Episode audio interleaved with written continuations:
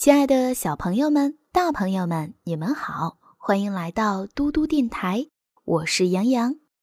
从今天开始，我们要一起走进劳拉的世界，一起听到的故事是《劳拉的星星》。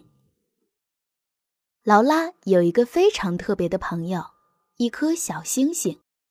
他告诉星星身边发生的各种事情，有关弟弟汤米的，有关好朋友苏菲的。还有关于爸爸妈妈的，他向星星诉说自己的快乐和忧伤，星星给他战胜困难的勇气和信心。这颗闪耀着耀眼光芒的星星，总是在劳拉最需要的时候出现。今天我们一起听到的是大舞台。劳拉坐在床上，抱着膝盖，仰望星空，她在兴奋地和他的星星说话，告诉你。我们幼儿园准备排演一出戏剧，他说：“我们要在消暑晚会上给爸爸妈妈表演。戏里有一个星星的角色，他指引一个可怜的小伙子走出了大森林。劳拉相当有把握，星星的角色非他莫属，要不还能是谁？”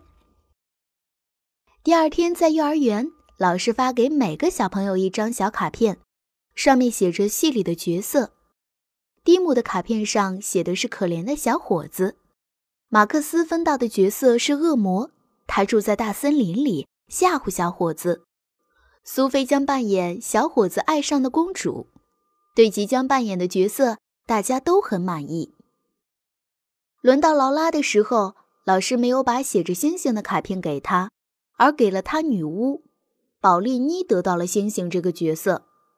不要！劳拉大喊：“我要演星星！”他想从宝丽妮手里夺下卡片，宝丽妮把卡片藏到背后。凭什么你想怎样就怎样？他说：“星星必须让我演。”劳拉的语气不容置疑：“我了解星星的一切。”宝丽妮并不服气，她反驳道。我也了解星星的一切。我有一本讲宇宙太空的书，而且我比你大一个月。有一颗牙已经开始摇晃了。老师上前阻止了他们的争吵，让其他小朋友到院子里去玩，单独留下了劳拉。老师向劳拉解释为什么让宝丽妮来演星星。女巫有好多台词，老师说：“我是这样想的。”这些长句子你能背得更熟，劳拉。而且女巫也是一个很不错的角色呢。劳拉也这么想。这个女巫少了一颗牙，还非常有趣，但她就是想演星星。她想到一个办法，与别的小朋友交换角色，也许能把星星的角色换回来。苏菲要是扮演女巫，宝莉妮就可以演公主，而劳拉就可以演星星了。苏菲不愿意，马克思也拒绝用他的恶魔角色交换女巫。劳拉又生气又失望，根本没心思参加第一次排练。他总是忘词，也不愿意去背。他要演星星，星星的台词他早就背得滚瓜烂熟。劳拉的坏情绪影响到了其他小朋友的排练，于是老师让他休息一会儿。劳拉坐在椅子上。听着宝丽妮念星星的台词，那些话本该由自己说的。他盯着写着“有趣的缺牙女巫”的小卡片看，忽然觉得这女巫一点意思都没有。不，我不要演女巫！劳拉气呼呼的把小卡片撕成碎片。你怎么能这样，劳拉？老师大吃一惊。如果不想演，你可以不演。也没有必要撕卡片呀。下午，小朋友们在院子里练习自己分到的角色，大家好像已经进入到剧情里去了。见苏菲走过来，蒂姆对她一鞠躬，说：“哦，公主，见到您是我的荣幸。”公主苏菲伸出手来，让她行亲吻礼。劳拉只能远远地看着他们，不能过去和他们一起演。她把自己的卡片撕了。没法参加演出。晚上，劳拉和他的星星说到这件事的时候，心里真不是滋味儿。他后悔下午扫了大家的兴，连带着自己也不能参加演出，怎么办呢？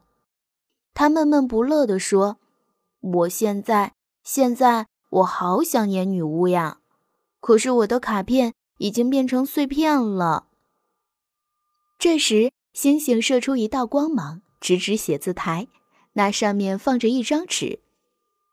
你的意思是，我自己画一张新卡片？劳拉问。他拿来画笔，画了好几遍，终于画出一个漂亮的女巫。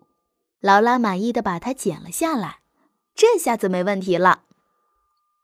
第二天，劳拉去参加彩排，她的心里像有一头小鹿在乱撞。他把自己画的女巫卡片别在外套上。我又想演了，可以来参加排练吗？他羞答答的指指自己胸前的卡片，问。老师很高兴，当然可以。老师说：“你一定会是个非常棒的女巫。”劳拉点点头，松了口气。他会努力的。出乎意料的是。宝丽妮穿着女巫的戏服走上舞台，她张开嘴巴，发出一连串女巫般的笑声，哈哈哈哈哈！大家都看出来她少了一颗门牙。昨天吃晚饭时，我掉了第一颗牙，宝丽妮骄傲地说。